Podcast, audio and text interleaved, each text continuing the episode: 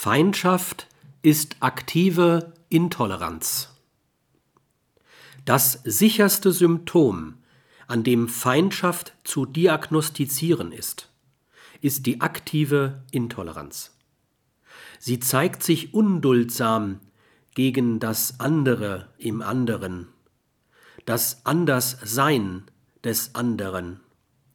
Reaktive Intoleranz dagegen lässt das Anderssein des anderen nur dann nicht gelten, wenn es offensichtlich und unstreitig zu sozial unverträglichen Handlungen und Entscheidungen führt.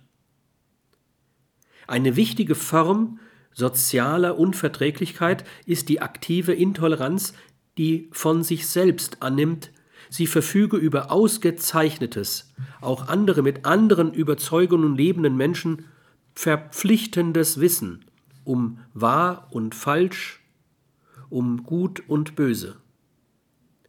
Diese aktive Intoleranz gilt es reaktiv, auch feindaggressiv zu bekämpfen, weil andernfalls jede Toleranz zum baldigen Tode verurteilt wäre.